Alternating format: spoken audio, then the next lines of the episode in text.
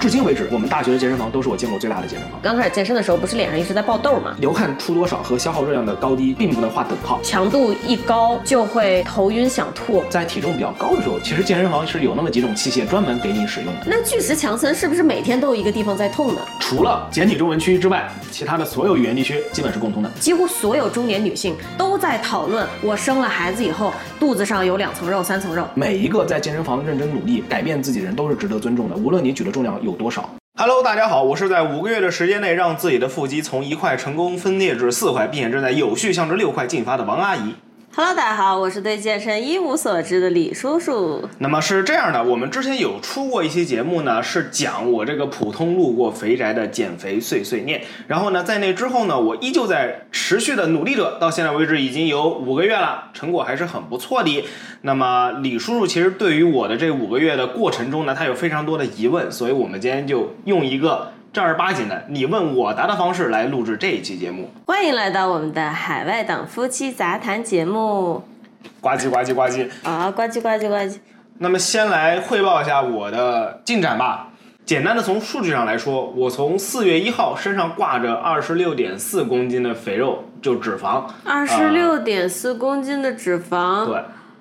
你怎么知道挂着二十四点六公斤的脂肪？啊，这是根据我们家的体脂计算出来的。啊，但是呢，但是呢，要说一下体脂计这玩意儿呢，非常的不准确。不过呢，在同一个体脂计上，同一个人差不多状态下计算出来的数值，他们的比较的差值是有非常强的参考性的。好，我已经要开始抬杠了。请你四月份的时候用的不是现在的体脂计但是一个牌子都是 Omron 的。啊？行吧，行吧，从四月一号身上挂着二十六点四公斤的脂肪，到我上一次测试呢，应该是八月二十号，也就是大概一个月之前。一个月之前呢，身上挂的是十六点七公斤的脂肪，呃，就是呢，整整减掉了十公斤的脂肪，就是二十斤肥肉。好哎，比你养的猫都重，对，鼓这掌是二十斤的纯肥肉。当然，除此之外呢，除此之外，我的肌肉量从四月一号身上挂着二十二点九公斤的肌肉量，到八月二十号涨到了二十五点九，也就是涨了二点五公斤的肌肉。才长这么一点儿啊？肌肉长得是非常非常慢的，就是减肥容易，啊但是增肌非常难。哈，然后从形体上来说呢，首先就是李叔叔但人就生是中但第是一看起次，来确实觉得，就是肉眼看起来仿佛是长了比这个多很多的肌肉。对，主要还是因为就是体脂下降了嘛，就看起来就是身材就好了。当然，从表象上来说，李叔叔人生中第一次啊，是第一次嘛，发现原来我是个长脸，不是个圆脸。呃，不是，我们大学刚认识时候，你那时候还练剑道啥的，身材还是可以的，是只是后来出出了问题，啊，是的呢，对吧？不是人生第一次。当然，除此之外，还有就是肚子上终于从一块腹肌变成了四块腹肌，哦，还在稳步前进中。啊、那汇报一下我的情况吧，我非常稳定，没有变化。是的，李叔叔没有什么变化，但是主要是李叔叔由于他过敏嘛，他不是特别方便去运动。对我其实去健身房还挺蛋疼的，我现在也有开始在做一点运动啊，嗯，主要是为了保持身体健康，因为其实刚才我才上了一下我们家那个这叫什么啊体脂计体脂秤，然后它显示我的身体年龄是三十七岁，但我的心理年龄只有十八岁，它就很离谱，你知道吗？所以我 你是在搞笑吧？所以我就想说，我还是应该嗯。多多少少运动一下，并不是为了让身材变好，因为严格来讲，我对我的身材并没有什么不满意的地方，但是身体确实问题很多，而且，嗯、现在是过敏嘛，主要的问题，我确实在网上看到人说啊，如果你能坚持运动的话，它不是说能治好你的过敏，但是坚持运动的情况下，过敏症状会缓解。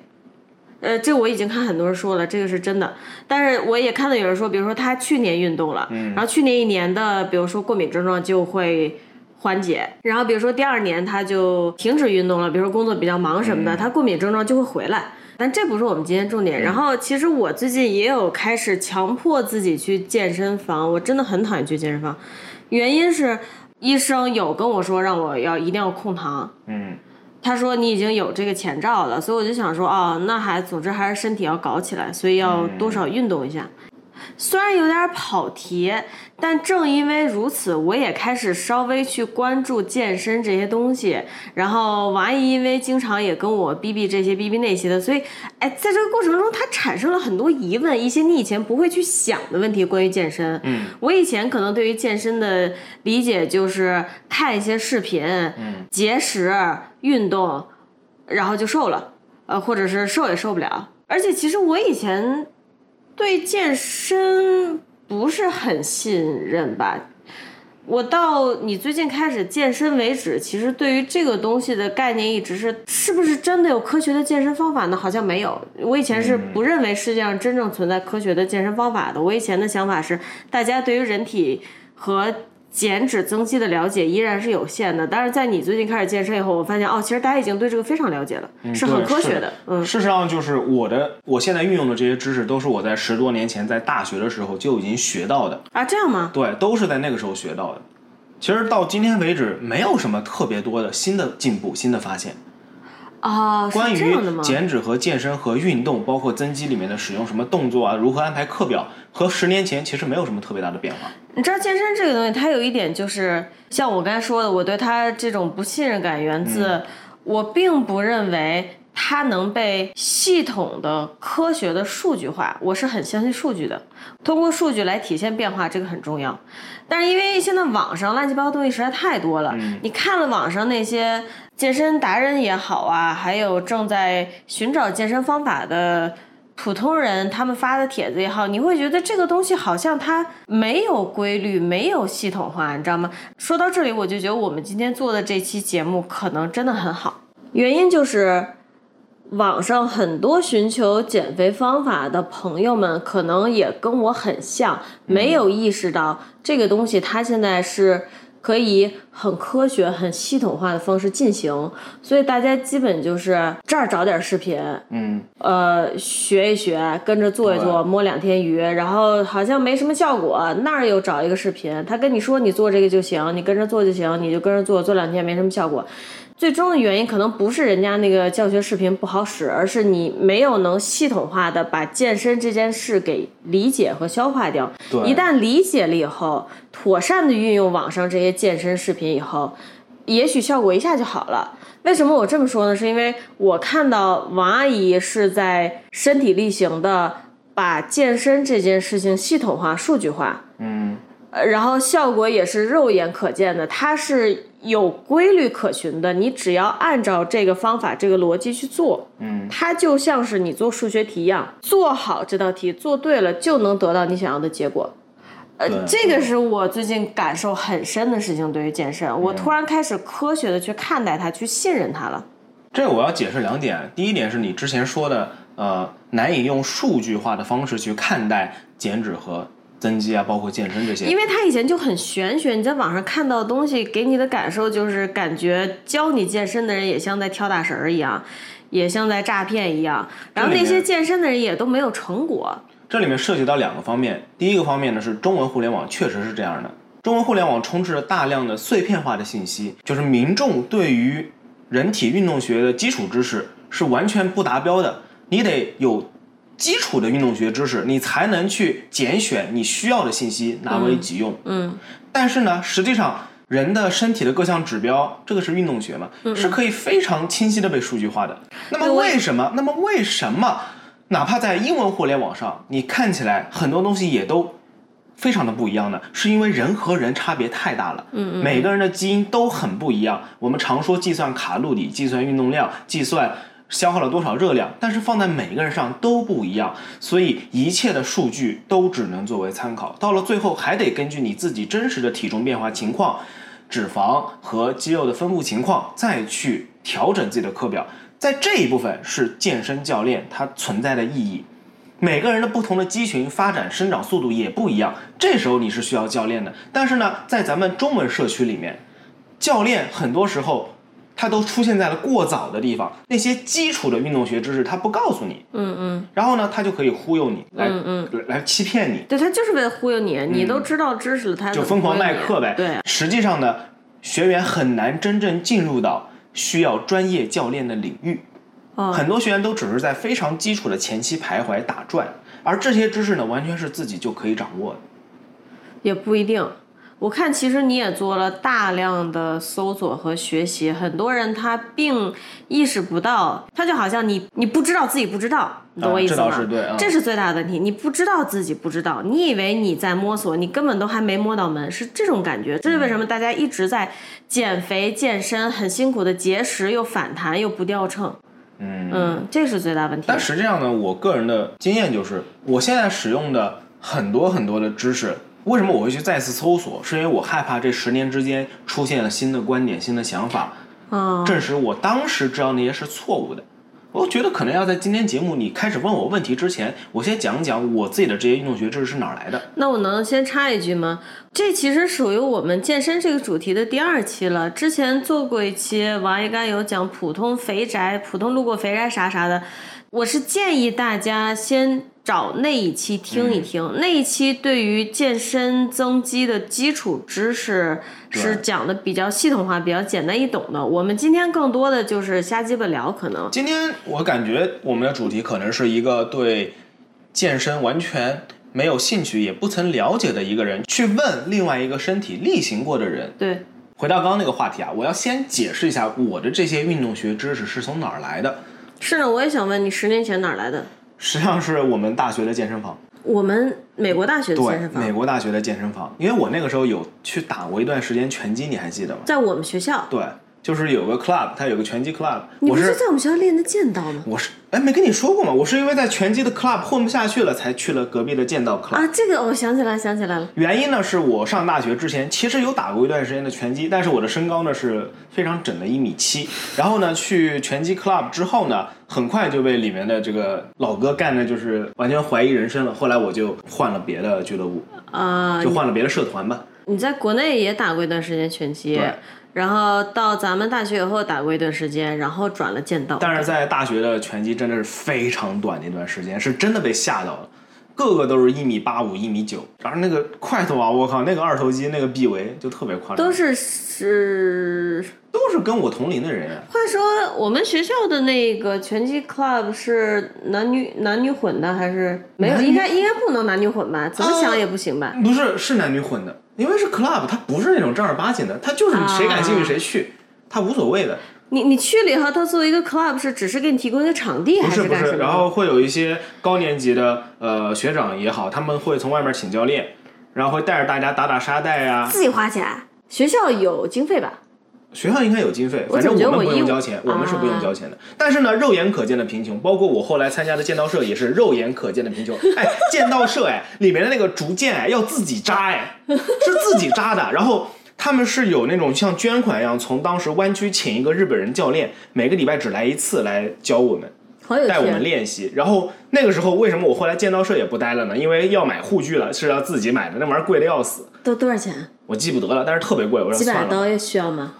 就是那种日本剑道的护具，你有印象吧？我有，但我不知道它多少钱。我说实话记不得了，已经。好吧好吧但反正就嗯后来没有那个。我当时那把竹剑是亚马逊的，他们可以自己参加他们俱乐部有一个活动，是在课余时间，然后他们会准备竹片儿什么的，然后我们要自己去手动去扎，特别难做那个东西。呃，所以亚马逊的竹刀多少钱？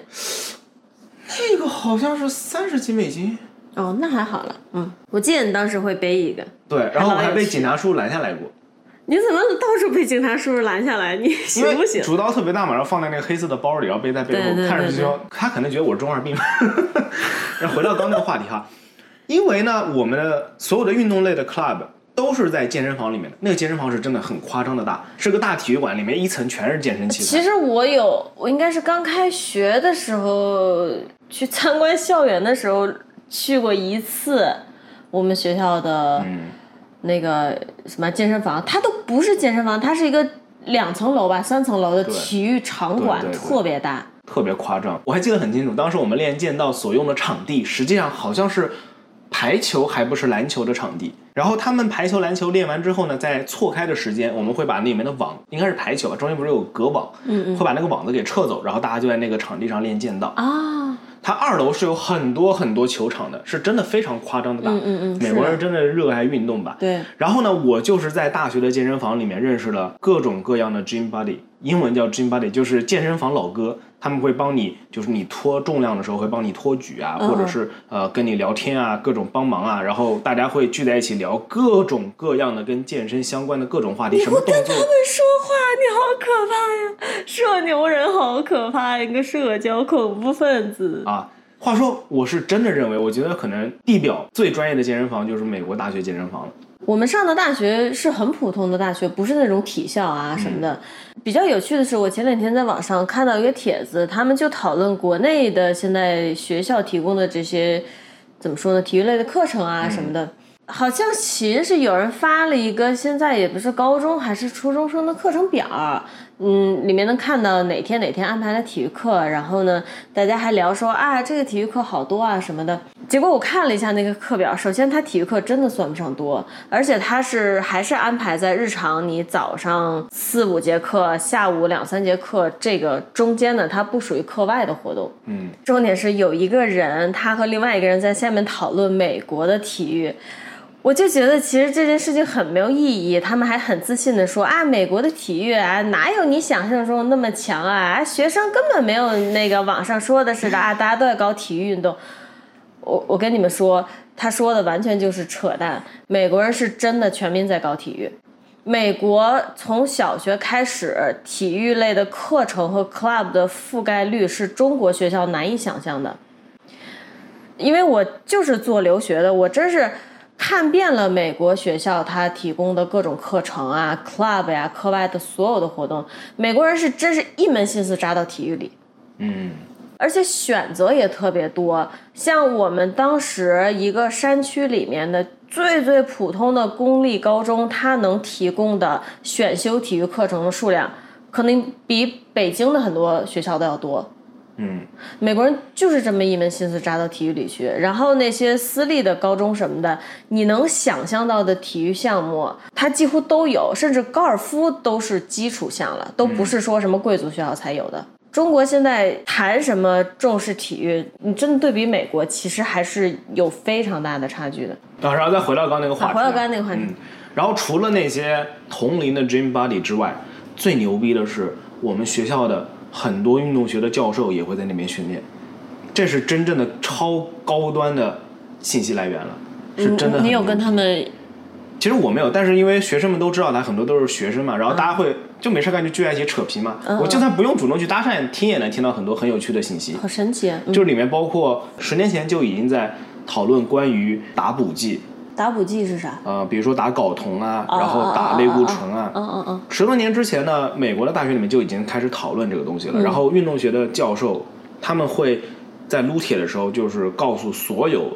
问他这个问题的人，你不要，你还年轻，你没有必要。嗯你如果要成为一名职业选手，你可以考虑，我可以帮你制定你的方案。但是如果你不是，完全不建议你去打。其实我从那个时候对于身材这方面是没有什么兴趣的。我主要还是因为打拳击，所以需要进入健身房。你知道为什么吗？为什么？那时候还没有肚子啊，哥，你有什么必要健身？你那时候身材还不错，就我们大学刚认识的时候，确实还不错。不，你不知道，很多人是对自己身材的想法不是单纯的还不错的，是要有块块，就是该大的地方要大的，这个是健身，就是所谓的健美吧我，健我美。理解，但我想说的是，你最近开始健身，也还不只是是 因为你啊，你把我肚子都搞大了，真的是，读 你说小心一哎，点好。难受。啊，然后另外一个我要感慨的，我真的要感慨了，我们学校里那些个教授是真的壮，很牛逼，人家毕竟是教这个，他们会呃身体力行的去进行各种各样的呃训练，真的很牛逼，然后力量也是非常强的，就是当你可以和你的教授在同一个场馆里面训练的时候，嗯，让人觉得真的是很爽的一件事情。然后他在休息的时候也会跟学生们扯皮。很多非常先进的一些观点，到今天来说都很先进的一些观点，就包括那个时候他就会教周围的学生，如果你要训练肌肥大，肌肥大指的就是让你的肌肉变得更大更粗。那个时候他就会告诉你，你呃一个月。一个礼拜要同一个肌群训练几组，实际上是我现在在干的事情。是的，对，他会帮助学生们根据他的身高、年龄、体重去大概的给他一个训练课表，然后告诉他你什么地方要怎么练，你的感受度是怎样的，然后你和别人如果这个感受度不同，你要换一个动作，这是非常专业的。实际上，这个是取代了专业教练的作用。嗯，至今为止，我们大学的健身房都是我见过最大的健身房。呃，我们学校确实，我们学校在美国的各种大学里面都算校区大的。对，是嗯的。呃，就算后来在国内，国内其实很多健身房建的非常大的，嗯，但是还是没有见到过比当时大学更大的健身房。对，国内健身房真的比日本健身房大多了。这方面的所有基础知识都是在那短短的那时候一年不到，只有半年出头的时间学到的。请问后来你去干嘛了呢？后来还不是怀了你的孩子吗？就哎呀，你这个人说话怎么这个样子，阴阳怪气？干嘛啊？就你把我肚子搞大了呀，然后越来越大，越来越大。哦我拦着你去健身房了，哎，不过你刚刚不是有问到关于身材这个东西吗？不想我问在了，那不个时想候，聊了。那时候我虽然瘦啊，但是我是身材没有现在好的，体重是一样的，但身材远远没有现在好。因为我那个时候实际上是没有刻意的去雕刻自己的身上的线条的，是没有去做这个东西。哦，好好好，让我们进入一问一答环节吧，啊，可以，王老那师请。开始提问吧。按王老师今天的第一个问题，他说来就来，我们就先从饮食开始吧。刚才我也稍微提了一点儿，有时候你在网上刷帖吧。因为我很喜欢看那种妹妹呀、她原来很胖啊，然后她努力减肥，后来瘦下来，身材很好，就看着很很过瘾，你知道吧？但就因为你看这种视频看多了，他就会给你推各种减肥相关的，你就同时也会收到那种哭天喊地说我吃水煮菜吃了多长时间，我怎么还不瘦还反弹了呀？我好饿，我好难过呀！还有那些嗯不是很极端的吃水煮菜，只是吃他认为相对科学的减肥餐，但还是每天哭爹喊娘的又饿呀，然后。又减不下来呀，又反弹呀，你这这种东西在网上看太多了。嗯，所以我们就从饮食开始稍微聊一聊我们家的饮食。从你开始健身以来，其实我自己觉得是没有变化的。虽然你会很努力的给我科普，咱家今天的饭是什么蛋白质啊、什么菜呀、碳水啊是几比几的，但在我看来它没有变化。你该做炸鸡还是做炸鸡，白米饭还是白米饭，沙拉我们家饭桌上本来一直就有，对不对？还或者有时候你做那种照烧鸡翅啊、嗯对这些东西，你就感觉好像也没有刻意的让它变得很瘦，酱汁儿还是很足。呃，就在我看来，真的是完全没有变化的那种。但是你就是吃这个东西，你瘦了，对，嗯，实际上你觉得没变化，但是是有变化的。嗯，但首先呢，我们以前我们家以前吃饭就是又有肉，然后又有饭，又有菜，这些都是有的。嗯，这三个组成部分是没有变的，但是它们的比例有很大的变化。没没见到。米饭变少了，肉变多了，发现了没？我会以为米饭变少了，是因为我们家现在到日本碗变小了。啊，不是的，这是我刻意的。我们家， 你还记得吗？我们家最开始买的那个最大的，我现在来装汤的碗，它本来是个饭碗的，是的，只不过它后来慢慢退役了，我们的吃的米饭的量会慢慢的变少。哦，但是啊，这不代表我们吃的碳水总量变少了，我还是在保证正常的碳水摄入的。米饭以外的啥碳水？比如啊说红啊薯、南瓜，啊这些全都是碳水，嗯这些的摄入还是在保持的。只不过我自己，我会尽量减少我自己的碳水摄入。然后我们的肉变多了，然后除此之外呢，调味变得其实是简单了很多的。现在其实我们家的油炸食品少了不少的，我们吃的油会少很多。哦，然后呢，各种各样的复杂的酱料少了很多，糖少了很多，蜂蜜用的也少了。哦，这就是我要说的一个观点哈，如何在吃饱的前提下对对，我我我这个也很想说，我们家没有一顿饭是为了减脂而吃不饱的。嗯我们家每顿饭两个人都是吃的很饱，我的体重就是稳定，因为我真的是严格来讲并没有在健身。嗯你是在健身，但你也有在长肌肉，也有在掉秤。嗯我们俩一顿都没有饿过，而且在我自己看来，甚至饮食的质量也没有下降。我王阿姨做的菜并不会给我一种我在吃减脂餐的感觉，我只是在对正常的嗯吃家常的料理。那这个就是我真的很希望传达给很多现在可能在瘦身的朋友们啊、嗯听众们啊，一定是有方法可以让你做到又保证饮食质量、不挨饿，嗯又能达成你的健身目标的，这是最快乐的嘛？减肥，它有一个最简单也是最基础的原则，就是消耗的大于摄入的。只要你消耗的能够大于摄入的，你就能瘦。它非常简单，所以。实际上，你看，我们有时候会吃麦当劳、吃爆米花，然后吃油炸食品。嗯，你哪怕天天吃油炸食品，你照样可以瘦。但是妈鸡了但是但是因为油炸食品的热量密度更高，它同样克数的油炸食品，它饱含的热量比。比如说水煮西兰花要高得多得多，也就是说，你要保证你吃下去的同等热量的话，你如果是通过吃油炸食品来获取这个热量，你能吃的量就会非常的少。我就会饿。对你就会饿。我们家的做法呢，就是通过使用热量密度较低的食材和烹饪方式，来让你吃饱的前提下，又达到这个热量赤字，嗯，这是一点啊。另外一点是，对于我来说，我给自己制造的热量赤字是非常小的。嗯，我的亏空只有最高五百卡，一般都是三百卡左右。就每天我只会创造一个非常非常小的热量缺口，这样很难让我的身体进入防御机制。什么叫身体防御机制呢？当你长期吃的没有消耗的多的时候，你的身体会觉得我操，这个人要挂了，哦， 身体会进入一个保护机制，它为了防止你挂掉，它会降低你的身体总代谢。啊，这什么意思呢？你原来吃的确实是比消耗的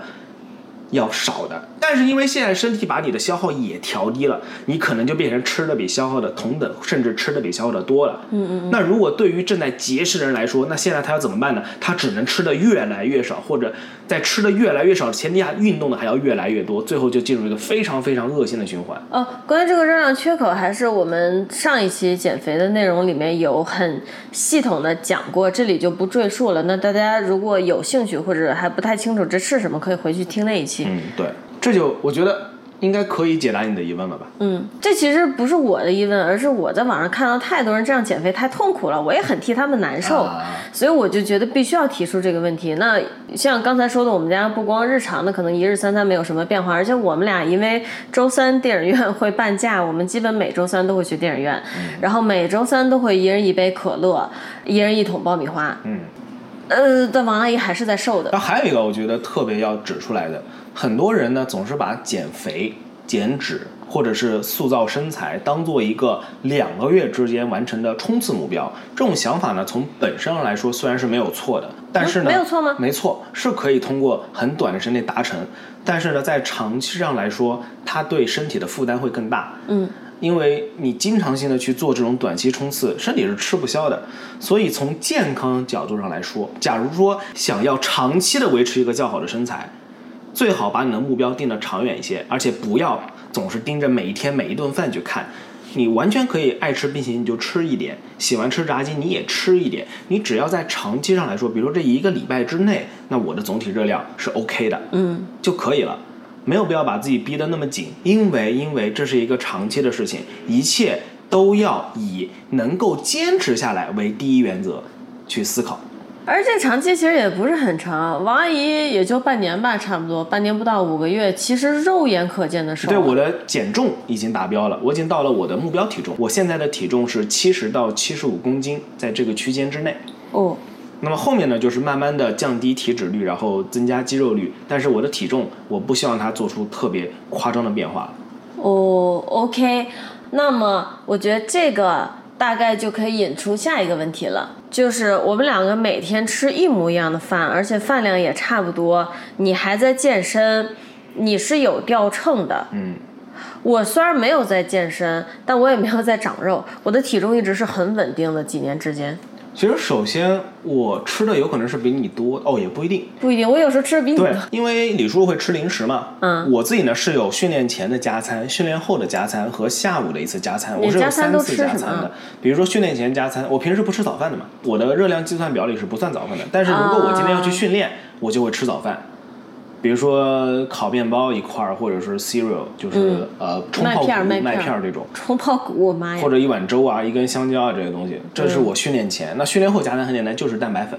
然后呢，下午的加餐是大概四五点钟样子，我会吃一根比较大的那个能量棒或者是面包，哦便利的面包。嗯，但是李叔叔会吃零食，所以他实际上每天摄入的热量可能跟我真的差不多。因为虽然我有加餐，但这些加餐都是热量密度比较低的食物，它能提供的热量实际上很有限。但是呢，如果是巧克力，可能几块就就是哦的，干的差我不多我了。一晚上能吃超多巧克嗯，力。对。那么假设我们的热量摄入都是一样的，为什么我在掉秤你没有呢？就是呃，因为为我你在健身，嗯对我消耗比你大很多，就是这么简单。你现在是达到了一个平衡点的。我可能额外摄入的热量还是比你要多的。但是我除了在健身房的那些咱们常规的健身之外，包括买菜呀、上班啊这些，其实都是日常消耗。这些消耗是，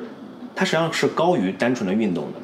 另外，我的肌肉量比你要大，它怎么会高于单纯的运动？这个我在上期节目中也有说过，就是我们之前做的减肥碎碎念第一期里面，人呢实际上是躺着不动也会消耗热量，消化食物也会消耗热量。比起比如跑步半个小时，可能你单纯的站着工作或者是走路走四五十分钟，它消耗量是差不多的。可是我同等的跑半个小时会暴汗，会出好多好多汗出，汗和消耗热量不是一码事。是吗？对，就好像有些人他撸铁，他举起很大的重量，他不会流汗，但是他消耗热量可能比你跑步二十分钟要高。因为需要肌肉的爆发力，需要对能量都集中在对肌肉那一对块儿对，啊。同样的有氧运动，比如说你之前做的那个简单的爬坡，它消耗热量和你慢跑是差不多的，但是你慢跑就会暴汗，爬坡我也会暴汗，因为啊哦我是操暴吗汗体质啊。好吧，流汗出多少和消耗热量的高低其实并不能划等号。我懂了，王老师。然后还有一个啊，其实刚刚我们在录节目之前，我也挺好奇，就让李叔叔也上了一下我们家那个体脂计。就是那个身体年龄三十七，对，然后我的肌肉量呢是比他要高很多的，要高大概多十公斤左右的对，肌肉然后我当时就说这不是废话吗？我根本没有在增肌啊。我的意思是，这个也可以解释为什么我在掉秤，你没有。哦，因为肌肉是会消耗能量的，身体、啊就是这就是为什么很多人都为了维持身材而去进行增肌，因为这个可以达到真正的躺着也能瘦的这么一个终极目标。当你的肌肉量达标以后呢，它会帮助你消耗掉很多很多热量，而维持肌肉你很简单，你可能只需要一个礼拜去那么一两次健身房就可以维持住你这一身肌肉，哦，它可以让你平时吃的更多，哦，维持一个身体的高代谢，这是很多对身材有目标人的终极追求。啊。 对，躺着也能瘦是可以达成的。 躺着也能瘦，我是有经验的，我经常躺着躺着就瘦了。OK，那下一个问题是，这个就很逗。我不知道是几年前在网上看到有人说，运动完以后吸收会变好，新陈代谢会变快，所以如果运动完立刻就吃，比如说正餐，会加速吸收，反而让你变胖。王老师有这回事儿吗？呃，没有这回事儿。就是说我吃饭和健身谁放在哪儿都随便，健完就吃也行。但是不推荐健完身立刻吃很多东西，因为这个时候你的血液可能无法有效的集中到肠道，你消化可能没那么好，然科后学吃起很来多了，你可王能老会师。嗯吐，会很难受。这个跟你健身前不推荐吃东西也是一样的。那哦，我刚刚有说，我健身前会吃一个练前餐，但这个数数量是很少的，哦并且不会吃非常难以消化的东西，一般都是吃一些碳水。所以还是得躲开，这两个月还是不要靠太近比较好，对，吃不要饭靠和太近健身。你隔个半个小时、一个小时都差不多可以了。啊，好有趣。还有一个，原来为这什个么东西不存在的吗？不存在我一直坚信它存在。为什么会产生这样的迷思？是因为确实你运动过后食欲会变好，你会吃的比平常更多，这是有可能的。啊那会给人造成一种你就变胖了的错觉，但实际上它的根本还是热量摄入。你只要保证你的热量摄入是赤字的，你健身之后吃多少都无所谓。你健身之后吃的多，然后晚上不吃，一天吃的量还是一样的，那你的体质就不会有特别大的变化。怎么可能？健身之后肯定要吃，晚上肯定也要吃，不然会饿啊。当然呢，在另外一种情况下，健身之后是最好要吃东西的。这就是如果你正在增肌，你希望你长肌肉，在健身过后呢，呃，一般来说几个小时之内最好补充一些蛋白质，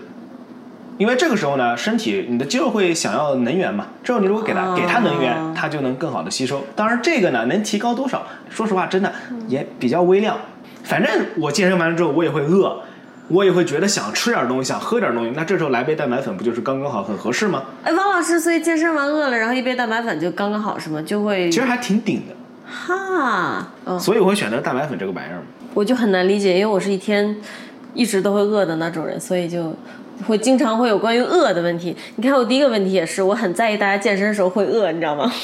然后另外一个很多人会产生的一个迷思就是，他健身完了之后，比如说又做了无氧，又做了有氧，然后立刻上秤，会发现哇，我现在变得好轻啊，嗯，会掉很多体重。我也是的，大的话可以掉一公斤体重，运动完之后。但这个时候呢，我一杯蛋白粉或者吃顿饭，立刻就会长回来。这是很正常的一件事情，啊但是呢，这种突然的又长秤的行为会让人觉得，哎呀，我这个吃顿饭完了，我立刻反弹了，不是这样的，反弹不是那么快的事情。哦，这个你补回来是什么？补回来是你在运动中消耗的糖原和水分。妈节，对，人在进行这种运动时，它会优先消耗你容易被提取到的能源，这也是所谓的暴汗服的原理。很多人穿着暴汗服疯狂的出水，他是脱水瘦的，他体重确实变轻，但脱的都是水，真的，一顿饭就补回来了。嗯，大家要注意补水哦。是的，那下面一个问题，可能大概每两周到一个月吧，嗯，你都会很刻意的说说今天得吃一顿好的，不能再继续掉秤了，还是怎么说的？嗯，对，就是这一顿好的，就比如说吃一顿海底捞啊，吃一顿有好多奶酪啊、黄油这种高热量的这种饭呀，嗯，这是为啥？当然，一方面是我自己馋啊，另外一方面确实是，呃，我不希望我的体重掉得太低。当我发现我的体重跌过七十公斤的时候，我就会开始吃我的下午加餐。哦，对，我现在下午加餐不是每天都吃的，是看情况吃的。哦我现在是在一个循环，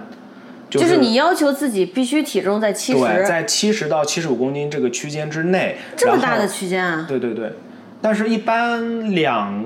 三个礼拜到一个月吧，会完成一个循环，进入下一个循环，嗯就是进入一个增肌循环，再进入一个减脂循环，再进入一个增肌循环，再进入一个减脂循环。控制方式非常简单哈。当我的体重触底到达七十公斤的时候，嗯，我就会开始吃练前餐，开始吃下午的加餐。嗯，到达七十五公斤的时候，我就啊停止吃练前餐，停止吃下午加餐，就很简单，就这么控制就可以了。啊，然后它呃，会慢慢的掉下来，再慢慢的涨回去，慢慢的到达七十开始吃加餐，开始增肌，就是简单然说后就是再到七十五了，就是停止加餐，开始减脂。对，很简单，就是说到七十公斤的时候，我就不要这个热量缺口了，我给它热量盈余，我吃的比消耗的要多了，我就开始慢慢的长肉。到七十五的时候呢，我就再给它这个热量缺口。但实际上，我也是在调整自己的身材比例，因为在这段时间之内，我的体脂率还是在缓慢的下降的，然后呢，骨骼肌肉率还是在缓慢的上升。虽然总体重没变，但是它里面的组成比例有我得变是化骨骼肌肉率。啊、指的是附着在骨骼上的肌肉，是身体的绝大多数肌肉。 Anyways，这个不是重点嗯，啊、所以其实这个你的加餐主要就是为了维持自己的这个稳定的循环。对。懂了，怎么说呢？如果我永远不加餐的话，我可能总体体重会一直往下掉，那总会触底的吧？会触底啊。就是当我体重太低的时候呢，就会触底啊。但我不希望这样啊，还真的会直掉，你这说法有点凡尔赛了，哥。会脂掉啊，不一定，体脂率越低越难减，因为身体为了生存，因为脂肪是很有嗯用的，它为了生存，它会强迫性的需要你保持一定的脂肪。一般来说，人的体脂率掉到百分之二十以下就会比较困难了。那我的目啊标是百分之十七到十八、我现在大概就是二十到二十二左右。我是多少？你是三十一点九，但是女性的体脂率呢是天然比较高的，所以就是刚刚好呀。嘛，这个我就不评价了哈。然后，然后你还呢聊吗？呃，要聊。刚刚说了这个人的体脂率哈，从大体脂率，比如说你百分之三十的体脂率，你要减到百分之二十，它是比较容易的，嗯嗯嗯，很快，而且会比较快。但是从二十要减到百分之十五就非常难，嗯从十五要减到十极难。有必要减到十吗？这以此为生的人就需要减到这么低。长跑马拉松选手，他们不需要减，他们天然就会这么我低，靠因为他们一直在消耗，他们肌肉也我靠会被烧掉。我说的这些所谓的职业的是，比如说做网红的这些肌肉网红，他需要自己肌肉能到拉丝的地步。哎，我很好奇，我们之前有看韩国人的那个真人秀，呃，Physical 一百，嗯，那里面不都是肌肉男、肌肉女他吗？们大部分应该是在十二到十五左右的体脂率。呃，哪怕是那种看上去肌肉特别大，就是很丰满、很圆润的那种肌那就肉，那就不是了。我会以为那里面其实脂肪应该也挺啊多脂的，肪因为它挺多看起来不是很对干的那种。啊，他们确实脂肪挺多的，嗯，啊、不一样的。他们有些做大力士、进行大力士比赛的，呃，和进行健美的就不一样。我们可以单开一期回头单谈他们那个 Physical 一百啊，可那以啊那个节目其实还蛮有趣的。嗯，但实际上，人体的脂肪率到非常低的地步以后呢，是极度危险的。每年死掉的这种 TikTok 网红，真假？啊按一打一打算的，因为死掉去世啊？对死掉的，妈级！因为低体脂呢会导致各种各样的问题。人体的大量复杂的荷尔蒙都是需要脂肪参与合成的。如果你的体脂率非常非常的低，你会暴躁、易怒、失眠、多梦，然后整个人情绪非常的低落，容易产生抑郁、产生自杀的念头，以及心脏停跳、猝死，这这种是都是科有学可能吗，王老师？是，这是科学，天这就是哪科学，这也是为什么你的身体会千方百计的阻止你把自己的体脂降到那么低。啊，所以你的体脂降到百分之十五以下的时候，你会发现你根本减不动了，身体会启动这种保护应急预案。不过要说一件事啊，实际上我们在网上看到的那些自己声称自己体脂非常低，比如说我体脂百分之八的人，基本上你得加个百分之五的，他们实际上没有那么低的。所以说，你完全可以在安全的体脂范围内达到你的目标身材，已经是男神级别了。你像那个什么什么彭于晏、吴彦祖那些腹肌照片儿，他们的体脂率实际上也是百分之十五到百分之十八左右，没有那么低的。 How do you know？嗯，可能越南无数就能看得出 来吧。我靠，你好乖呀、不愧是南通人。而且另外一个啊，实际上体脂低了，可能反而没那么好看。 虽然我也赞同，但这个就是看个人审美了。对这个确实个人嗯、审美只只能说我们两个的审美是在，呃或者说只能说我个人的审美是我热爱肉多的人。嗯，哎嗨，我他妈现在还只有四块腹肌，我不知道我在逼逼什 么东西。那下一个问题，这下一个问题，我不知道他是因为健身这个事情造成的，还是因为健身以后调整了饮食造成的。但是你刚开始健身的时候，不是脸上一直在爆痘吗？嗯，对不断的爆痘，不断的爆痘。我看最近好像已经停止对，了，现在已经适应了，所这以个就是因为健身造成的。嗯，所以你感觉大概报了多长时间？三个月左右就停了，还是四个月？我感觉有三个月吧，大概三个月，两到三个月吧。三个月就停了。那你感觉这三个月它是一个什么时期？是你停止减脂这个阶段以不是后不吗？是，是身体在适应这种规律性的运动，啊，阻力运动啊，阻力运动就是指举铁、举起重量的运动，我们管它们叫抗阻力运动。啊谢谢你告诉我。 嗯，对，就是当你从一个从来没有进行过这方面运动的人，慢慢转变到规律性的进行抗阻力运动的这么一个人的时候，你的身体会觉得不适应，说白了就是荷尔蒙会紊乱。嗯，这种情况下，你就会很容易爆痘。他就想让你变丑。对，可以这么理解吧？你可以理解为青春期的时候，如果不怎么爆痘的人，在这种时候也有可能爆痘；如果青春期就爆痘很厉害的人，在这种时候会爆痘爆得更厉害。天哪，哎，话说你青春期的时候有在爆痘吗？没有，没有爆得那么厉害了。嗯啊，有点跑题啊。嗯，现在国内实际上对于这个药物管制呢，和对药物的了解是非常不足的啊、比较欠缺。如果你周围有朋友突然间肌肉长得非常快，然后一脸的痘、一身的痘、一背的痘，他基本就是打了药。有很多种类固醇都有可能引发身体的疯狂爆痘现象，那个爆起来是真的很夸张的，就整个背上啪啪啪啪啪全是痘，然后举起大重量的时候，可能身上就开始疯狂的出血。那实际上不是伤口出血，而是痘被挤爆了，因为你身体用力的时候痘被挤爆了，嘣儿就开始往脸往外崩血。就这样也要健身？啊这这是打药，这是打药，这已经极端了吧？这有点太走极端了吧？但是停药就会停了。哎，不过这个都算小事，都啊啊，算个人小事选择，个人选择，真的属于个人选择尊重个人选择。在专业人士、医生的指导下进行合理的药物注射是安全的，嗯确实是安全的，但是也会对人体带来不可违逆的损伤。嗯，这个你之前跟我讲了不少。虽然有些跑题，但是呼吁男同胞们打药的时候一定要慎重，睾酮打多了，你的蛋蛋会萎缩掉掉的哟，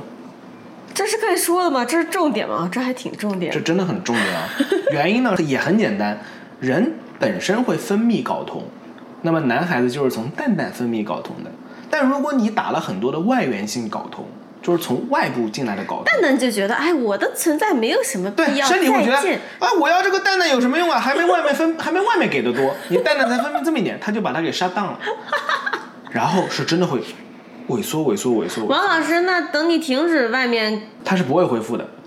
啊，它是无法恢复的，你只能一直性的打外源性睾酮了。好尴尬呀。所以药物使用要谨慎。如果不是想去做职业健美选手，或者做职业抖音或者是快手的主播，不要碰任何药物，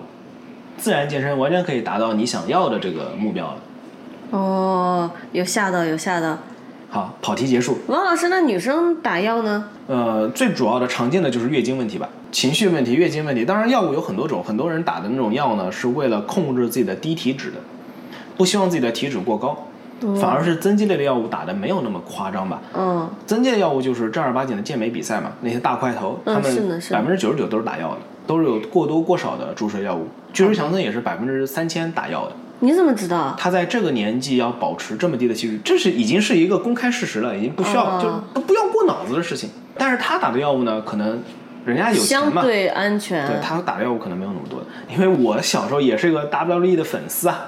对比他当时在做摔跤比赛，以及后来进入影视圈之后的身材，就会发现他是一个逆生长的，人类不可能在年纪这么大的时候还能保持这么夸张的身材的。哦啊，不过他们这个类型的演员也挺难的啊，这个年纪对还要是的保持这么大的对这个运动量我。在网上看过关于那个巨石强森的分析，他在出演不同电影之前，会通过对药物剂量的调整，让自己的肌肉达到不同的状态。比如说，天哪呃，有些电影角色他需要这个肌肉更有那种粗糙光滑感，或者是血管更加凸出来一点。那就有很多种药物是可以达到这种效果的，这也行啊。对，可以的。然后也会更改自己的训练菜单，让自己在短时间内达到另外一种状态。我有一个随机的问题突然就来了。啊、其实，在我们大家的意识里，健身是为了保证，呃，一个是为了身材嘛，还有嗯一个它很重要的一点是保证我们的身体健康。嗯，那咱们比如说巨石强森这种情况，刚才我们形容的那种情况，会不会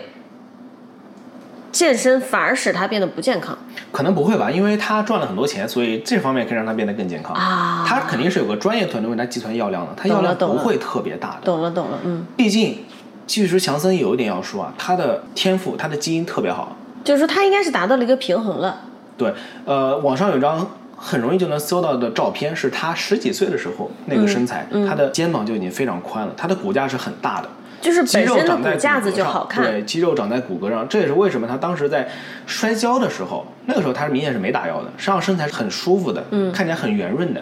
那个时候他身材就已经非常好了。嗯，而且呢，后来他有钱之后呢，肯定是有专业的团队帮他去计算这个药物的。如果大家想知道乱打药会变成什么样子，我想网上搜一下那个常熟阿诺就可以了。常说阿诺哪四个字啊？常熟那地名，呃，嗯可能就你不懂，大家应该都听过，多多少少都知道。行吧他，就是打药把自己打成了像智障一样那种，脑子坏掉了。整个人都坏掉了。好吧，王阿姨，我想问你的下一个问题是，除了蛋白粉、 香蕉，你还要再吃别的东西吗？啊，吃饭啊，这是大家可能还会吃一些其他乱七八糟，这个粉那个粉，我也不太了解。啊这个其实我之前在哪一期里面好像也有提到过，我秉承的就是能通过食物补充到的东西，我不会通过药品补。我懂了，纯天然王老师。对，然后我吃蛋白粉原因也非常简单，可能会出乎你的意料，原因是我吃不下肉了。我如果要达到我每天这个蛋白质的目标，我可能还要再多吃一整块鸡肉，但是我吃不下了。我三餐都吃得很饱的，我根本吃不下，哦我只能通过蛋白粉来补，就这个原因，哦挺简单的。好吧，就是你完全靠食补。对，然后这其实可能有些重复啊，也是咱们在之前的我忘了哪一期节目里有说到过的哈，就是嗯、呃中国人常见的各种各样的补品，燕窝，不是这种，是那种像药片一样的，什么补这个维生素 A、B、C、D 啊，这哦个那个那个这哦个乱七八那糟种的东西嗯。但实际上，人类对这种微量元素的需求是比较小的。正因为它需求比较小，你很容易、很轻松就能从食物中补充到。比如说，每个礼拜能保证吃到一次动物的内脏啊，保证吃到呃一次新鲜的瓜果蔬菜，然后或者是吃到一些深海鱼类，什么 omega three 脂肪酸呀，什么八百种微量元素，什么锌、铁、钙啊呀，什么乱七八糟这种全都不需要补了。所以王老师的想法是，只要你比如说咱们以一周为一个循环，这一周内的饮食做到什么都吃一点儿均衡，对，都不是均衡，只要够杂就可以了。我也觉得，就保持你的饮食多元化就可以了。啊我觉得唯一对于咱们中国人来说有需要补充的，就是生活在内陆地区，如果完全无法接触到海鱼的话，可以吃鱼油。啊、然后呢，就是其实我觉得现在应该也没有这个顾虑了，物流链都做的这么发达了，对我觉得完全完全嗯，没有什么必要了。它还是一种日常摄入，它并不是说对特意的去吃这个片儿那个片儿，只是通过日常的摄入，嗯，这个其实也是我在十年前大学健身房里面听一个教授，他很意味深长、很郑重地告诉他的学生们，嗯，所有可以通过原型食物吃进去的东西，不要去买药片补。王老师又旁听了。对，是的，旁听了。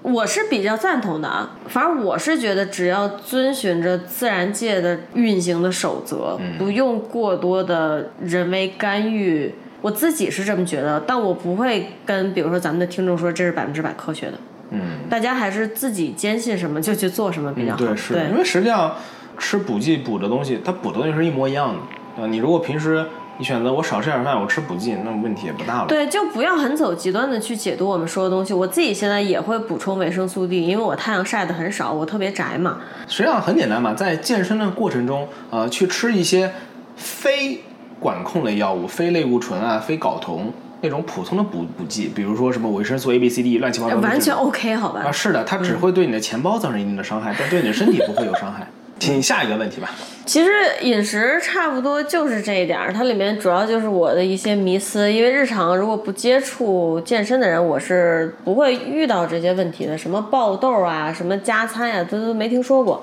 那饮食聊完了，我们就进入到下一步。其实你去健身房无非就是两件事儿：有氧运动、无氧运动，对不对？对无氧运动就是增肌、健身、举铁，刚才那个词叫阻力运动，对不对？嗯，就说举铁就好了。那我们从有氧开始，因为有氧是我现在在做的。嗯，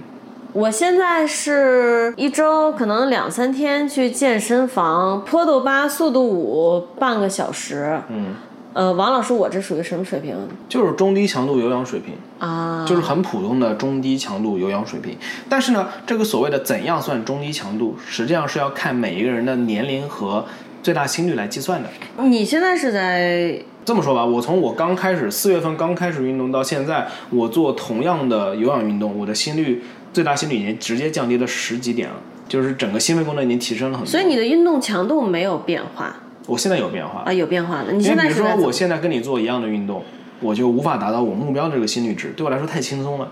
嗯、要啊跟着心率值来做变化。对，当然还有一个，我其实是比较喜欢跑步的，但你能不能直接就告诉我你现在到哎在底跑步是多长时间，然后什么速度？啊每个跑步机不一样的，所以没法这么说。你要说我们家跑步机，我们现在用的跑步机配速啊，大概是就是八，我用的是八，然后哦跑半个小时到四十分钟。就够了。我有时候只会跑二十分钟，看情况的。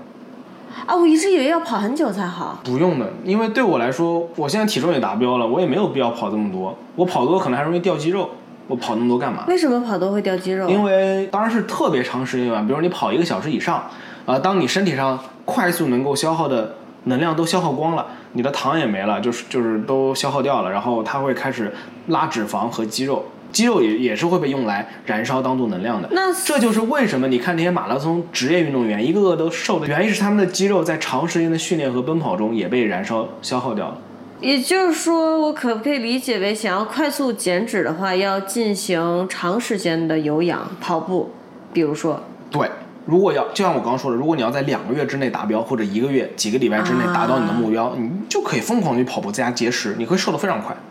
当然，膝盖撑不撑得住那就是另外一码事儿了。你说的节食是指吃的也少，跑的又多，你就会瘦得很快，这是这样的，没错。但身体吃不吃香，对健康肯定是不好的。啊哦然后我刚不是有说嘛，我刚开始是不跑步的，这不是因为我跑不动，是因为我怕伤膝盖。那我现在不伤膝盖吗？你的体重不算高啊，你的哦 BMI、这应该大家都知道吧？反正网上都有算嗯，对，法，很容易嗯，计只要算的输入自己的身信高息和可体以重就。可以嗯。呃，BMI 过重的人群是不建议长时间跑步的，很容易伤膝盖，甚至不建议呃什么爬山啊或者骑自行车啊这种运动。啊，是这样的对吗？，在体重比较高的时候，其实健身房是有那么几种器械专门给你使用的。嗯一种就是椭圆机，我们那边也有，母就鸡是有个画圈的，你手这样拉，上面两只手抓两个杆儿，然后脚一起走的。哦，那种像那种跑哦步，机那个对，那个可以很有效的分摊你膝盖的压力。啊，大体重建议使用这个，或者就是爬坡。简单的说，跑步的时候啊，你每一次都是整个身体的重量会压在一条腿的膝盖上，然后它再抬起来，再压到另外一条腿的膝盖上。嗯，这个如果你体重非常大的话，是很伤膝盖的哦，大家如果听到怪声音，不要疑惑，只是王阿姨在手舞足蹈给我比划。啊！操！所以我一开始不跑步的嘛，那现在我的体重已经完全 OK 了，所以我现在开始跑步了。那我就想插一句了，其实你会在网上看到很多人，尤其是男性，刚开始大体重减重的时候，都会选择非常大强度的对跑这其，实每非常不好天几公里，每天嗯几非常公里不好暴汗。当然我瘦得讲个很笑快嗯话，呃，大部分这样的男性都是坚持不下来的，所以反而对健康是好的。那如果你刚好他妈又是一个毅力非常强的人，那就有点难受了。当然不是说这样嗯跑所以他就可一以定会考坏虑，所以他就可以考虑你刚才说的那个器械，对不对？不要，其实没必要做有氧，你就撸铁就可以了。是这样的吗对，？举因为都是消耗热量，举铁消耗的可比那么你跑步消耗的多。啊，是这样的对吗？，你为什么不还知道在做有氧？啊？我做有氧是因为对我来说那属于放松吧，还有一个是拉伸。啊，懂了懂了。特别是比如说我今天是进行的腿部训练，我一定会跑一跑，哪怕腿很累，这跑跑刚好是一个放松和拉伸，因为我做的是低强度有氧。我一直以为有氧是减脂，举铁是增肌，我会以为他们两个是分得很开的，我以为举铁只能增肌不能减脂。举铁也可以减脂，就像我说的，减脂很简单，只要消耗的大于摄入的，你就能减脂。哦好吧，嗯，举铁同样在消耗，而且消耗的可能会更多，并且在举铁之后，如果你是一个从来没有训练过的人，你肌肉会长得比较快。在这个前期，呃，身体为了合成肌肉，为了修复你损伤的肌肉，会消耗大量的能量。所以在刚开始举铁的时候，很有可能一觉睡醒，第二天我瘦了这么多。哦，不知道，嗯我不举铁。你现在到达一个平衡期之后，很难再通过睡觉一下子瘦这么多了。哦，你知道我要说什么？我知道你要说什么，小狗逼，真的。但是啊，有氧运动还是一个非常好的减脂相关的一个运动，嗯，它依旧是非常好的，因为它很容易做很长时间的一个，它可以对让你我也觉得进行是很长时间，我也特别觉得是低是中强度的，嗯。那么另外一个大家可能很熟悉的，只要是在网上刷视频的，都会看到很多叫 HIIT，这个东西指的是间歇性高强度有氧运动，它可以帮助你用很短的时间达到别人跑步一个小时所要消耗的热量。他的做法是，很简单，就是低强度有氧，然后瞬间切换到高强度，冲刺一段时间，再切到低强度，所有动作都可以做。举个例子，跑步慢跑一分钟，然后冲刺，用最高速度冲刺半分钟或者二十秒，然后再慢跑一分钟，再冲刺二十秒，用这种方式拉高你的心率。我有时候在那边会用椭圆机或者是骑自行车那种机器去做这样的间歇性运动，它都会告诉你嘛。你为什么不让我去骑自行车啊？你现在单纯的举举铁都会累得要吐，所以你先从最普通的开始是做。这样的吗？对，自行车机其实比你想象中要累，然后出汗率也会更高。哦，好神奇啊！我真是一无所知。然后我们那健身房那个两个自行车机，我不知道为什么那个座位都老松了，嘎吱嘎吱声音爆响，我觉得老难受。啊，那算了，那不用安利给我了，嗯。那我们现在开始谈一下无氧运动吧，嗯，就是举铁。最近你开始健身以后，嗯，那天是你教我做了什么？几个蹲起？给李叔叔安排了几个很简单的动作嘛，让他在家里先试一试，如果进行一套训练，大概花多少时间是就怎样搞的了一个感瑜伽觉垫儿嘛，嗯，对，然后它的动作包括简单的俯卧撑，然后深蹲、单脚蹲这些。那天的菜单一半儿都没有做到，我就觉得很难受，头晕想吐。后来就是啥也干不了，直接躺倒，在沙发上至少躺了得有两个多小时，我觉得才慢慢缓过来，两三个小时得有了。我当时其实很疑惑，我以为那天是因为我没睡好觉，或者是怎么样的，结果。我就上网搜了一下，发现很多人都会遇到相似的问题，运动量强度一高就会头晕想吐。但是这里让我最不理解的一点是，很多人他甚至会发帖哦。边吐边练，边吐边练，每天练，每天吐，还在练。实话说，那天我应该跟他们比，应该还不算是最难受的，他们应该是比我还难受，但他们还要练。其实我觉得这个对身体不好，对不对？肯定不好。而且大家为什么在做这件事，我很难理解。这也是为什么你刚刚不是说你现在只是在进行非常简单的有氧运动吗？这就是为什么你现在只在进行很简单的有氧运动，因为我觉得你的这个造成这个现状的原因应该是平时过于缺乏运动吧，身体完全无法适应。嗯，完全无法适应，所以先从让身体适应规律性的运动开始，哪怕只是很简单的半个小时的无氧运动也嗯无所谓。呃，后面再慢慢的给你安排其他动作，看看身体能不能适应，从简单的开始呗，一点点来呗。我也有过一次，嗯啊就是真的吗吃完饭之后去做深蹲，去蹲。大家可能有过训练经验的人都知道，蹲是一个很操蛋的动作，因为臀腿这是人类身上最大的肌群，哦它的发力是很需要能量吧，也很需要精力吧。然后我那次吃完饭之后，我以为我歇了一个小时差不多了，结果没消化，没消化的特别好。然后这时候所有血液都，因为它肌群大嘛，会占用了大量的能量资源。嗯。然后完了，我也很难受，有点想吐，就消化道能血液不够了吧，估计就是。啊，好有趣。但也就过这一次。嗯呃，其实如果有遇到这种情况呢，赶紧停止训练，去休息，然后改变自己的菜单课表，让自己循序降低渐强进度，对，慢慢来。有几种原因啊，一种有可能是能量不够，比如说你训练前有没有好好补充碳水，你是不是一直在节食的情况下还去进行高强度的训练，嗯这样是肯定不行的，啊，会猝死的，不要小看这种啊，很可怕的。还有一个是睡眠够不够，嗯，睡眠非常重要。如果呃身体感觉疲惫，明显的觉得疲惫，就不要去训练了。另外一个就是，嗯你这么一说，我就真的很想吐槽嗯，新冠后遗症其中之一，新冠以后运动会死亡。不，还不是这么说的。当时说的是新冠后遗症之一是新冠以后不能运动，他们管这个叫新冠后遗症。我觉得这是在侮辱我的智商。任何人身体状态不好的情况，新冠它就是一个流感。任何人在得了一场病，身体状态不是最佳状态的情况下，去做高强度的、需要运用到心脏的这种运动，都会出问题的。这跟你得新冠、得任何病没有关系。他们居然会说这是新冠后遗症，我这真的有侮辱到我的智商。哎，话说，是不是再过几年，就是以后小孩儿成绩不好，也不是家长问题了，甚至不是早恋问题，哎，这都是新新冠冠后的遗问题症，啊对吧？会但这个事情的重点在于，我不是要去嘲讽，我要说的是，你都已经在做健身这种需要动用到心脏、需要动用到身体各个地方的这种事情了，你心里至少应该有一个逼数，你在做什么，它是一个强度很高的东西。嗯，你至少对这种东西有一些认识，不是说我就是去公园划个船，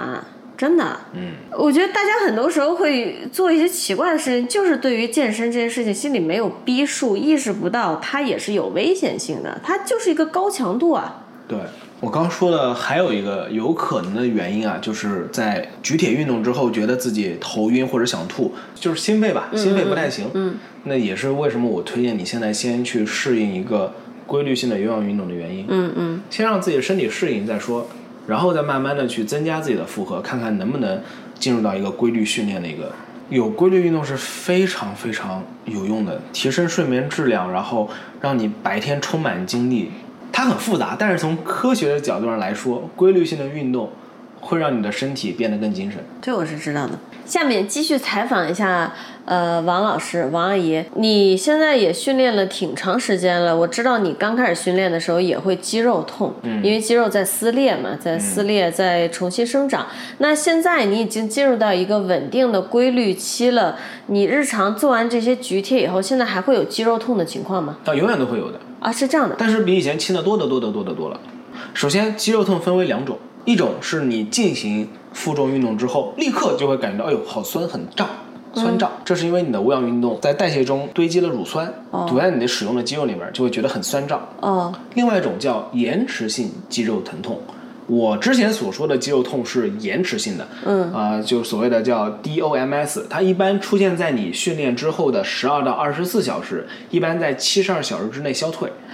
就说你现在已经不需要再体验延迟肌肉痛了。还是要体验的。我啊说这的也要啊就是延体迟验性，因为之前的、因为乳酸的那种酸胀，它很快就会消失。我们这种怎么说呢？一直去健身房的人会觉得这很酸爽，它不是酸胀了，我不它不是理解酸痛，它是酸爽。啊，但是呢，延迟性的是比较难受的。比如说我现在我的胸部就能感受到这个延迟性的简单的肌肉疼痛。那你现在长期的在健身，稳定地在健身，岂不是你每天身上都有一个地方在痛吗？是这样的，我现在保持放松，我是不会感到任何疼痛的。我收缩小能感到一点酸痛，几乎可以忽略不计了。哎，王阿姨，那巨石强森是不是每天都有一个地方在痛呢？是的，你只要维真持假训练，你每天都会感觉到有些地方在疼痛。但是呢，随着你训练时间越来越长，它疼痛的就量会越来越小这。是一种抖 M 吗？但是这个跟基因有关的，有些人感到疼痛会非常的强烈，有些人疼痛会非常的小。但是说实话，平时你是感受不到的，因为你只有收缩，你主动的，就是用力的收缩这块肌肉。比如说，你看我现在手肘，我的手臂放在我身体两侧的时候，我的三角肌就是我的肩膀是不会有感觉的。呃，我的胸肌和三角肌是昨天训练的，就是二十四小时之前。那么我把手臂平举也是不会有疼痛感的，嗯我得要把手臂举过头顶，哎，能感觉有点酸痛了。啊，就是说你要让这块肌肉非常用力的收缩，你然后嗯才能感受到这个延迟性的酸然痛。后其实你日常生活中需要把手举过头顶的机会并不是很多。是的，而且这个疼痛也微乎其微啊吧。懂了懂了懂对了我们来说呢，如果能感受到疼痛，说明你昨天的训练到位了。啊，还是抖 M 了，懂了。对，怎么说呢？哎，不对啊， 我对什么呢？然后呢，对于一个新手来说，刚刚开始规律性的训练，会感受到非常大的疼痛。那头两个礼拜是真的很痛的，很有可能会让你半夜都痛到醒。哦，所以呢，对于新手来说，咱们都说嘛，刚开始训练的时候啊、你的首要目标不是上大重量，是掌握动作的要领。一方面说的对，是为了掌握动作要领；另外一方面，这样也可以帮助你尽量避开最开始那段适应期所产生的超强的延迟性肌肉痛。懂了。那目前为止，因为其实你是希望针对身体上很多块肌肉进行塑形嘛，嗯目前为止你觉得最难练的一部分是哪里呢？就是腿吧，不是腹肌嘛？呃，腹肌是没我法感觉练出来的，腹肌它最难出效果，但它你也反正你也没法练它。哈，啊，腹肌不是练出来的，腹肌网是上瘦出来的。嗯哈，对你网上看到的所有做这个动作出腹肌、做这个动作什么消掉小肚腩都是骗人的，这些全都是骗人的。局部瘦身是不存在的。可以说的这么自信的吗？可以的，这在欧美发达地区都已经是常识了。它唯一的优点在哪里？从科学上来说，如果你在进行了腹肌训练之后，再去进行有氧运动，可以有效的加快你腹部的血液循环，因为你刚进行过腹部的锻炼。这样呢，可以让你在有氧运动过程中多抓取一些腹部的脂肪。我不相信你，你看人家那个 Physical 一百里面有一些人，他的腹肌是鼓鼓的，难道这不是练出来的吗？对，，这是练出来，但是你要看到你的腹肌，它只能是通过瘦出来的。不懂。我分两部分说吧，首先是腹肌锻炼，腹肌锻炼可以让你的腹肌变得更发达。但是你看《飞 i 哥一百》里面有几个大力士，他们肚子一整块，你觉得他们就没有腹肌吗？不，他们是有的，腹肌可能会嗯非嗯常发达，但是因为外面覆盖着脂肪，根本看不到。腹肌只有在体脂率低于百分之二十之后才会慢慢的显现出来。啊、身体啊，人体是基因性的会愿意把脂肪堆积在屁股和腹部这两个部位。这两个部位为什么会容易堆积呢？因为这两个部位毛细血管比较少。你平时你看你做各种动作，你手动了很多，上身动了很多，但是肚子很少被动到，因为它很少被动到，所以它血液流通也比较少，所以抓血那边的脂肪就会比较少。那你也不能说网上那些说做这个运动就能有腹肌是假的，他们可能只是省略他们了玩就能对看见腹肌。他们玩的就是文字游戏。就这么说，我上高中时候宿舍里一个室友，就是普通高中生，平时肉都不吃，瘦的像个猴一样，他就有腹肌啊，很明显六块腹肌。哦，每个人都有腹肌，只要你够瘦，你就能。那当然了，腹肌能出来每块肌肉都是在那儿，只不过是看得见看不见的区咱们别。平时说的练出腹肌，指的就是看到腹肌。你不练，你也能看到腹肌。你练了之后，你肚子会变得鼓鼓的，有人还不喜欢呢，还不喜欢这个肚子鼓起来呢。能 get 到我说的意思吗？那我难道不能理解为人家网上那些说练腹肌的视频，它其实就是通过它就一是一种些特定的动作让腹部减脂？不存在腹部减脂，它只是一个有氧运动。瘦所谓的燃烧脂肪，不是说我动这里就它就会燃烧这里的脂肪，你的身体不是这么运作的。脂肪不能局部减脂，但肌肉可以局部增肌对，啊。网上人们大部分普通民众，他们眼里的练出腹肌，指的是能看到这六块腹肌清晰的 six pack，而不是只让腹肌变得更发达。哦，你想想是不是？我不知道，他们要的是能看到呀，我对减肥一无所知。这是真的是一个属于常识性的，但很多中国人还是 get 不到的东西。腹肌是瘦出来的，完全不是练出来的。而且，就算要练腹肌，单纯的那种比如卷腹啊，或者这种徒手运动啊，也是不够的，因为腹肌跟别的肌肉一模一样，想要增长肌肉就得渐进负荷。哎，王阿姨，我很好奇，那你觉得他们那些健身达人在做这种今天你练好这五组动作，每天练就能有腹肌的时候，他们知道自己在做什么吗？他们知道，因为如果你能真的跟他这么练，你确实可以努很快的练出腹肌。为什么？因为他们的动作都是非常高强度的有氧运动，说白了就是做有氧呀，跟你在跑步一模一样，只不过那个你要花钱，你要关注它。然后你跟着他去做，你以为你在一直在练腹肌，你练完之后也会觉得，哎呦，我肚子有点痛哎，腹肌有点痛，哎，我练到腹肌了，会给人一种这样的错觉。但实际上它就是有氧运动，你只要能坚持做有氧运动，你做什么有氧运动你都能瘦，你瘦到最后你就能看到自己的腹肌，真假的？就这么简单。你这有点玄学了。不玄学，这就是科学，它就是这么简单，人体就是这样的。无论是谁多瘦，肚子上的肉都是最后才会减掉的，因为你的身体、你的基因就是会努力的把脂肪存储在这一块儿。哎，我我可以说嘛，特别跑题。我以前很讨厌肚子上的肉，我嗯觉得可能和整个文化环境有关，尤其是我小时候在国内的时候，几乎所有中年女性都在讨论我生了孩子以后肚子上有两层肉、三层肉。嗯，所以到最近一两年之前，我都是非常讨厌肚子上的肉的。嗯，啊，最近我觉得肚子上的肉好可爱啊，我一点儿也不想减掉它。还有另外一个，另外一个，我的朋友圈里面很多在美国的生了孩子的妈妈们，嗯，没有一个有赘肉的，你只要运动就可以了。是的呀。嗯，是的，就可能很多人到中年对根本没有这个时间去运动，是这个嗯那啊这问倒题是。对，，还是要再重申一句，这这个一点都不玄学，这是科学。局部减脂是不存在的。就算像我刚刚说的，如果你在每次有氧运动之前能够激活一下自己的腹部，增加腹部的血液流通，它确实可以让腹部瘦得更快一点，但这比例很小的。很简单，只要你保持你的热量是有赤字的，终有一天能看到自己完整的六块腹肌。哦，说白了就是把腹部脂肪刷低就可以了，刷低了这个里面的腹肌轮廓就出来了。而且咱们常说的腹肌指的只是腹直肌这一块肌肉，我们的腹部是有很多肌肉的，不止腹直肌。嗯，因为我们的腹部肌肉是包、呃六 six pack 是腹腹直直肌，对。我们有很多很多肌肉来保护我们的这个腹腔，里面有非常多的内脏器官，这是人类演化出来的。嗯，但是呢，腹直肌是一条竖直的肌肉，所以自然而然你可以锻炼，可以让它变得越来越粗壮，越来越厚。我之前是不是听过一个说法，腹直肌是一块肌肉，不是六块肌肉对，它是一块肌肉。它是啊一？块科肌学肉又科学起来对了。，你可以通过训练让它变得越来越厚啊。但就算它再厚，它因为是一整条嘛，它也不可能说啊厚到他妈的变成六个球，他妈从你肚子上凸出来。王老师，这个部位在猪身上是什么？我们吃过吗？哎呀，在猪身上应该就是我们吃过猪，猪的腹直肌吗？是不是就是猪五花？因为这个肚皮肉嘛，是不是就是猪五花中的一块？ 对啊，对啊，那你在想为什么猪五花上面肥肉这么多？哺乳类动物都喜欢把肥肉就脂肪囤积在腹部呀，啊腹部和臀部这两个地方。好吃起来了，好吃起来了。嗯好吧，那我们今天也分了饮食啊，嗯，有氧运动、无氧运动几个大块儿，稍微聊了聊一些我代表萌新小白的一些迷思。嗯那我们就进入总结环节吧，好不好？其实你刚开始健身的时候是在淘宝上找了一个健身教练，对不对？对，就像我说的，我的这些运动学知识都是十年前的，怎么说呢，老古董了。我当时是担心可能跟不上时代了，所以我想找啊个教练，让他简单的指导我一下。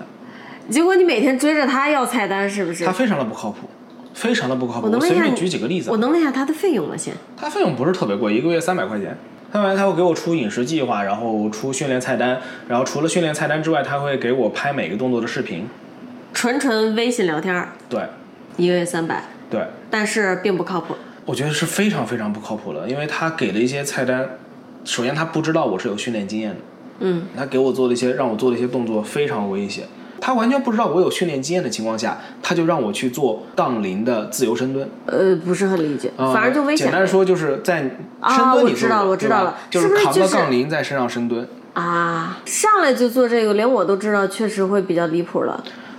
我说实话，是新手的话，如果有那种就是叫 ego lifter，嗯、就是非常自大，就是想挑战大重量的啊那啊种逗逼新手，把自己脊椎压断了都是有可能的。这个动作是非常复杂的。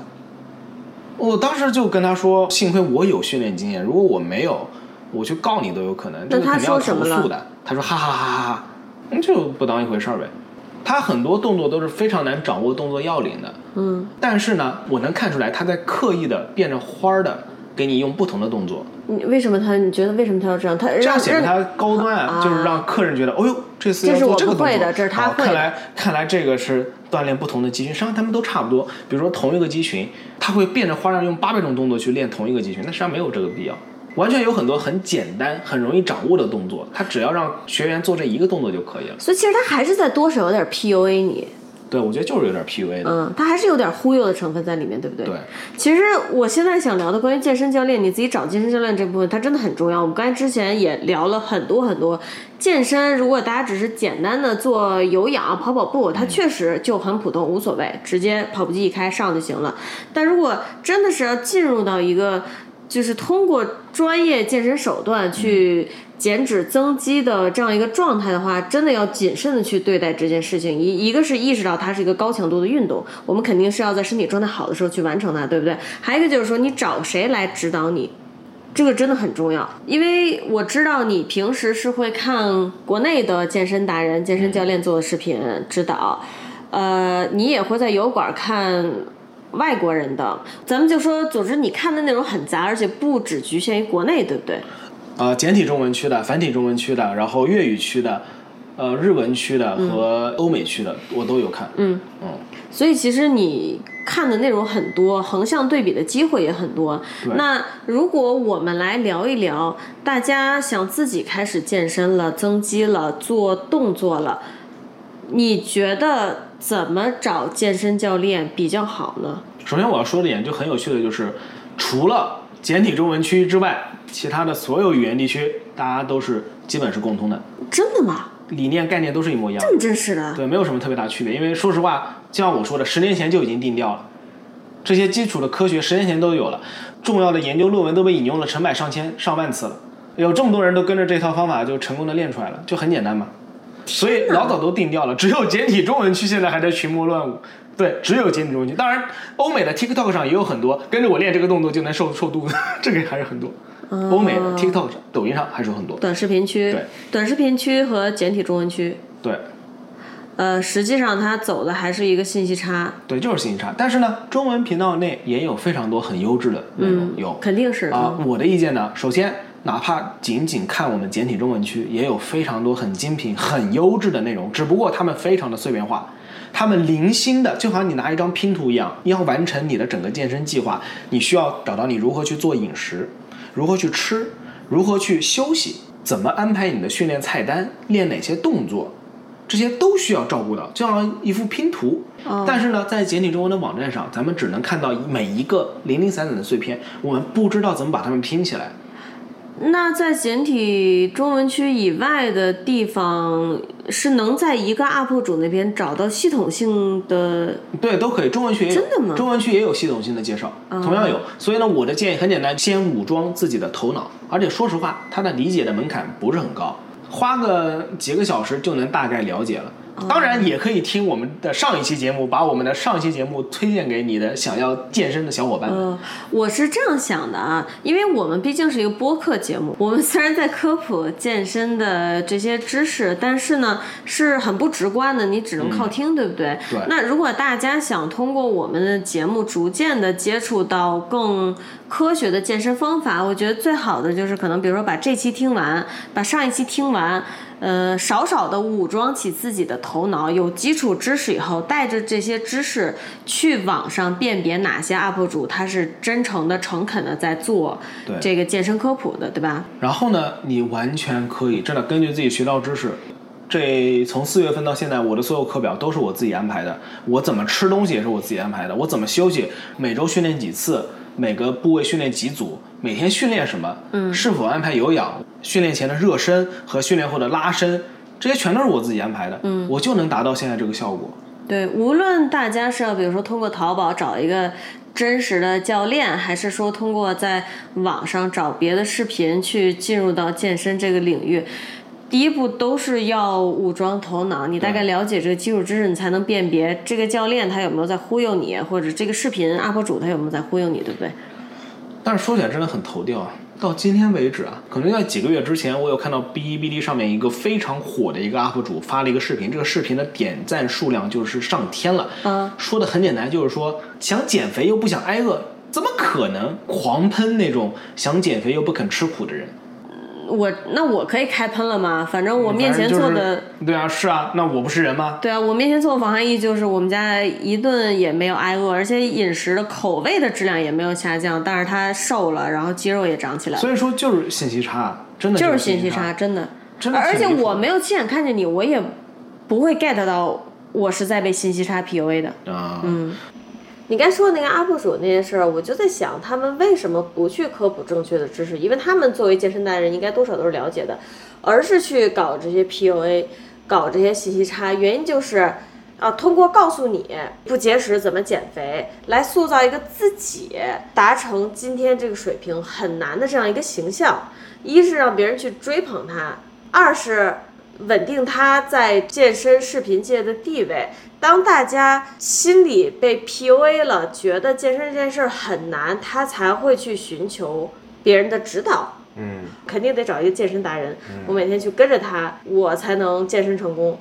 有一部分，但我觉得从客观上来说，还有两方面，一方面是你不会觉得由于他们自己也不知道吧？对，妈姐，我我觉得很多人确实自己也不知你道。说的已经在做频道的健身达对，人，我有看很多人都这么努力了，他他自己都累得要死要活的，拼老命了，但是因为方法完全是错误的，然后带着一帮人一起还在错误的往里面冲。这种不是更哑巴？我要说的就是这个，由于信息渠道受限，为什么繁中地区，然后日语地区、欧美地区，大家说实话有这么多健身 UP 主，这么多的频道，这么多 YouTuber，他们做的内容都是真的一模一样的啊只不过是出视频的顺序不同，但讲内容都是一模一样的。他们没办法去欺骗观众，欺骗成本太高了。你很简单去 Google Doc 上搜一搜，你就能看到所有他们引用的这些科学文献、引用的这些数据，观众自己也能很轻松的看得到。他如果他敢随便胡诌一个数据，分分钟有观众告诉大家，没有啊，我去搜了，他说这是假的啊，但是呢，对于呃信息渠道受限的国人来说，做 UP 主、做健身博主的这群人本身很有可能他们自己就无法 access 到这些信息。我虽然也有看国内的 UP 主，但我看的大部分都是生活在海外的，啊，这么真实的？生活在国内的也有，但比较少。说实话，台湾很多。啊，我懂了，这、呃、很难形啊，我很难很我难形容，很难嗯确评实价。觉得很难说。然后我健身房到今天为止，我没有见到过任何一个靠谱的我那健身房里面的教练。必须要你自己带着一种和他对抗的意识，你才能获得比较好的效果的。要不然呢，他肯定是希望你能够继续购买他的私教课程。就是麦克嘛，其实对今天很巧的是，大阪的那个煤气公司的人来做定期的煤气管道啊、设备的这种检查。就其实他们也会推销一些附加的产品，嗯，但是日本人在做推销的时候，他真的是你跟他说不用了，他就走了。嗯，中国的推销麦克不是这样子，他就是源源不绝的那种感觉，前浪推后浪的那种感觉。呃，咱们国内的健身房呢，特别是在除北上广深之外的小城市的健身房，就非常像我们常说的免费游戏和点卡游戏的区别。美国和日本的健身房月费普遍都是很贵的，但是呢，也也说不上很贵，反正就贵。跟国内比就是很贵，嗯，对。然后包括之前咱们跟老杨聊的那期澳洲的健身房呃也不澳洲是便更宜贵对，澳洲是更贵。虽然贵，但是它的其他就很单纯的一分钱一分货，我花了一块钱，我就买了一块钱的服务或者对教练器械不会来找你，你就是简单的商业上去想，这个健身房需要生存下来，它需要付这个房租，呃，它需要继续扩张，它就是需要有这个收入的。那么国内健身房呢，月费很便宜，我觉得它就是很便宜了。你看健身房里面那些设施，器械确实都挺好的，嗯，虽然说大家什么场地也够大，用完也不放回去，然后东西都随便乱丢乱放，但是场地确实是够大，器械也确实够好。相比之下，这个就是便宜。嗯那么它也要赚钱，哪儿来呢？就是卖课呀。是呀。就是免费游戏呗，因为你就是进去门槛儿低，门槛儿确实低，然后他又抓你，不断的希望你去购买他的私教课程。说实话，我觉得吧，造成这个差别的根本原因还是由于信息差，或者说是由于获取信息的难度实在是太高了，没办法轻而易举的获得一些比较客观的信息。你想象一下，假如我是一个在中国我想要减肥的人，我这时候如果去百度搜索，你就想想我能搜到什么东西吧，能搜到有多少是真正有用的东西？没有，而且像是某书啊、微博啊这些其他获取信息的渠道，其实要筛选还是很难的。某书上广告真的带货真的非常多，其实想想非常简单，为了带货，我可以去和我的粉丝们说一些虚假的内容，同时粉丝没有能力去判别这到底是真的还是假的，他无法获取这个信息。对他想获取都获取不了。对，那么这样的话，欺骗的成本无限降低，那么所有人都会去做这样的事情。我之前呃回国了一段时间嘛，然后家里的亲戚长辈没有一个不认为我是节食瘦下来的，所有人都认为我这几个月肯定是每天都饿得肚子呱呱叫，就是每天都苦的不行。那我也懒得解释了，就随便嗯吧。是这样的，你看我其实很小就出国了，我几乎一直是待在海外的，不关注健身这件事儿。嗯，其实，在你最近开始健身之前，这个对于我来说就是知识盲区啊。大家听完这期节目已经能很清楚地认识到嗯我，这就是我的知识盲区。你就更可想而知，可能长期待在国内的人，嗯尤其是甚至连墙都不能翻的人，因就为会比较蛋疼。在我上高中的时候，我也认为我只要拼命的锻炼肚子，我就能有腹肌。哦，我也是，巧了嘛。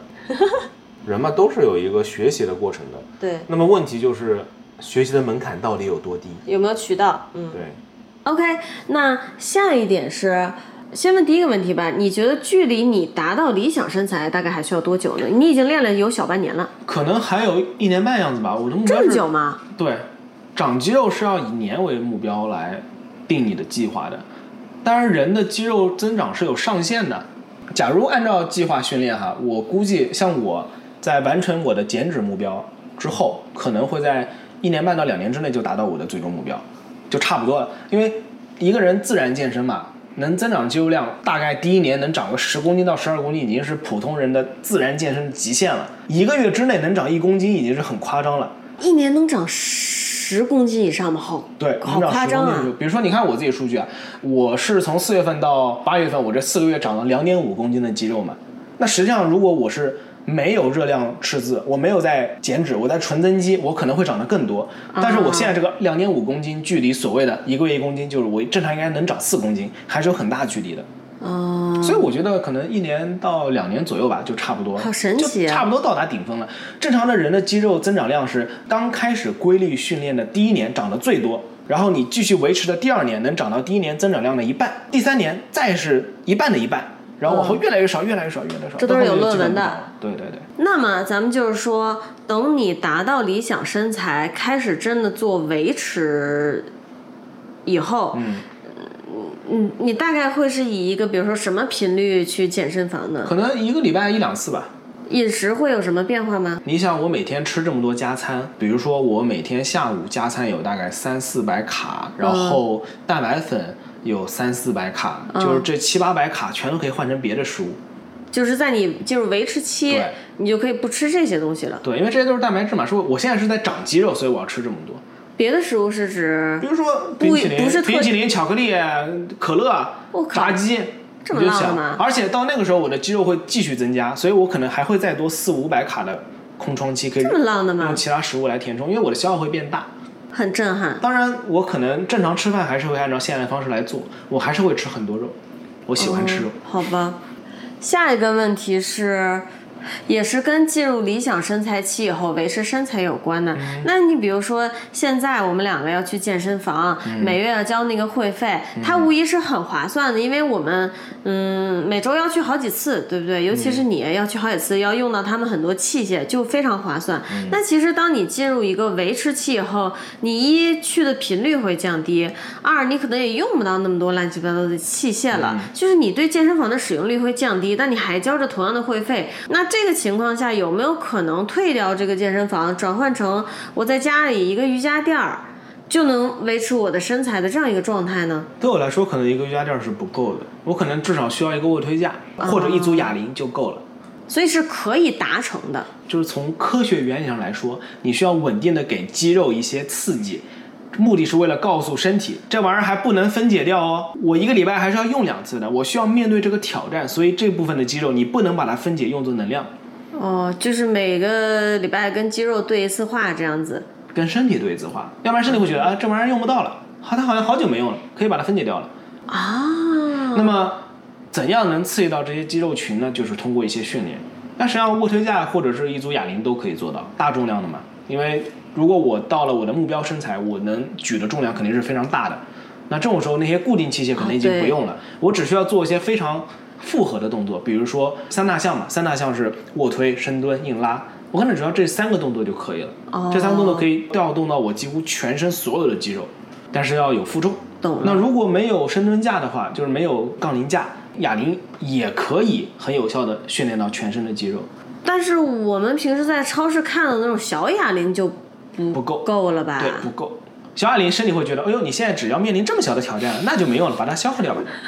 把肌肉消耗掉对是吧？对嗯。至少说进入稳定期以后，我们退掉健身房这件事情还是很有可能的。毕竟日对常是的其实哪怕平时的健身也不一定非要在健身房完成，嗯，对吧？国内好像比较少，但日本啊，我看到有很多特别小的那种迷你健身房，它里面就一个卧推架。因为对于那些健身大佬来说，你的力量已经到达某个地步之后，嗯你的身体的塑形雕刻也差不多了，以后你没有必要用那些特别复杂的动作、特别小的固定器械去锻炼自己。好有趣啊你可能只需要一些自由重量。自由重量就是有多关节参与，然后没有固定的路线轨迹，通过你自身去控制它上下的动作。比如说卧推，有自由卧推和固定卧推。咱们那个健身房就有两个器械，一个是史密斯，它的路线轨迹是固定的，只能直上直下。你在使用这种器械的时候，你可以比较轻松的推起更大的重量，嗯，你参与的肌肉群也会比较少，它可以帮助你找到固定一个肌肉群的发力感。所有这种都要史密斯肌，它就杆子只能直上直下。所谓的自由器械，就是它整个过程中的所有稳定都需要你自己来控制，它没有东西帮助你直上直下的，它路径不固定的，你需要身体的各个部位都要参与，因为你要维持住它是稳定，要不然它可能会向后仰倒，就这么个意思。就是说，当你的基础力量有够大的时候，你身上各个肌群都 OK 的时候，你就不需要那些固定器械了。史密斯器械只是其中一个例子，所有这种动作都可以用两个哑铃来完成。嗯但是当你不够强的时候，你就稳不住，你哑铃会这样倒，哎呦，就推不上去，完全推不上去。但是呢，如果你用固定器械，可能同样的重量，你就能很轻松的推上，甚至能推得更重，懂了，我懂了，我懂了，就这么个意嗯思。